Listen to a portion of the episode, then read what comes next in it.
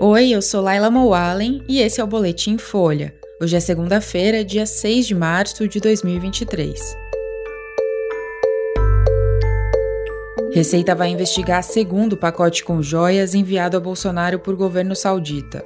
Lira diz que Lula ainda não tem votos no Congresso para aprovar reformas econômicas.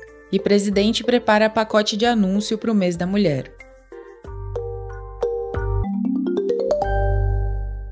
A Receita Federal vai investigar a entrada no Brasil de um segundo conjunto de joias enviado pelo governo da Arábia Saudita depois de uma missão brasileira no país em outubro de 2021. O ex-presidente Jair Bolsonaro não estava na comitiva e foi representado pelo então ministro de Minas e Energia, Bento Albuquerque. Esse segundo pacote não foi interceptado pelos auditores fiscais no aeroporto de Guarulhos. O recibo mostra que as joias foram entregues à presidência em novembro do ano passado para compor o arquivo pessoal de Bolsonaro. A Receita afirmou hoje que vai tomar as providências cabíveis para esclarecimento e cumprimento da legislação aduaneira. O fisco obriga que qualquer bem com valor superior a mil dólares seja declarado e taxado ao entrar no Brasil. Também hoje, o ministro da Justiça, Flávio Dino, acionou a Polícia Federal para investigar o caso. Ele disse que a entrada de joias sem declaração pode configurar crimes contra a administração pública. Na sexta-feira, o jornal O Estado de São Paulo revelou que um conjunto de joias e relógio, avaliado em 16 milhões e meio de reais, foi retido pela Receita Federal no aeroporto de Guarulhos. Os itens milionários seriam presentes para a ex-primeira-dama Michele Bolsonaro e teriam sido apreendidos no desembarque na bagagem de um auxiliar de Bento Albuquerque. Um outro estojo incluía relógio, caneta, abotoaduras, anel e um tipo de rosário, todos da marca suíça Chopard e que seriam destinados a Bolsonaro. Não existe um valor estimado para esse conjunto, que estava com um outro integrante da comitiva. Os itens foram entregues à presidência por um assessor especial do Ministério de Minas e Energia. Segundo Antônio Carlos Melo, o pacote ficou mais de um ano sob a guarda do Ministério, com conhecimento da Receita e da Presidência. Albuquerque disse à Folha ter informado aos auditores fiscais ainda no aeroporto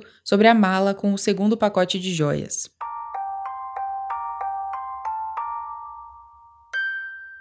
O presidente da Câmara dos Deputados, Arthur Lira, disse a empresários que o governo Lula ainda precisa de tempo para organizar uma base parlamentar e encontrar um rumo para tocar pautas de economia no Congresso. Em um encontro com o Conselho Político e Social da Associação Comercial de São Paulo, Lira falou que o presidente foi eleito democraticamente, mas com uma margem mínima de votos. Ele afirmou que o governo não tem apoio no legislativo nem para aprovar leis por maioria simples, e muito menos para avançar em matérias constitucionais, como a reforma tributária. Lira criou um grupo de trabalho para elaborar uma nova proposta para a reforma. A previsão é fechar um novo texto em 16 de maio. A expectativa era que a proposta final desse grupo fosse direto para votação em plenário, mas o presidente da Câmara defendeu que o texto seja votado antes em comissão especial.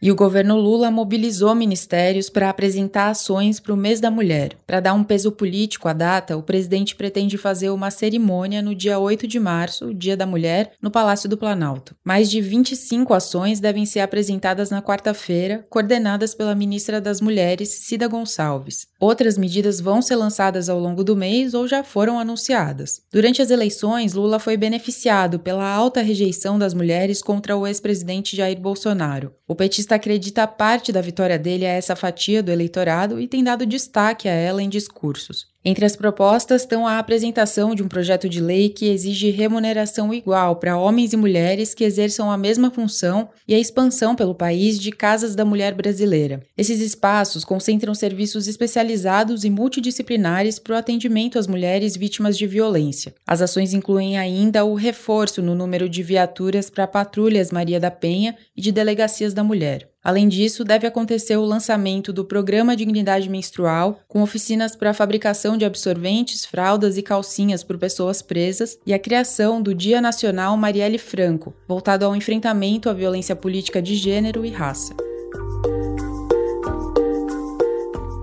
Esse foi o Boletim Folha, que é publicado de segunda a sexta, duas vezes por dia, de manhã cedinho e no final da tarde. A produção é de Carolina Moraes e Daniel Castro. A edição de som é de Rafael Conkle. Essas e outras notícias você encontra em folha.com. Até mais!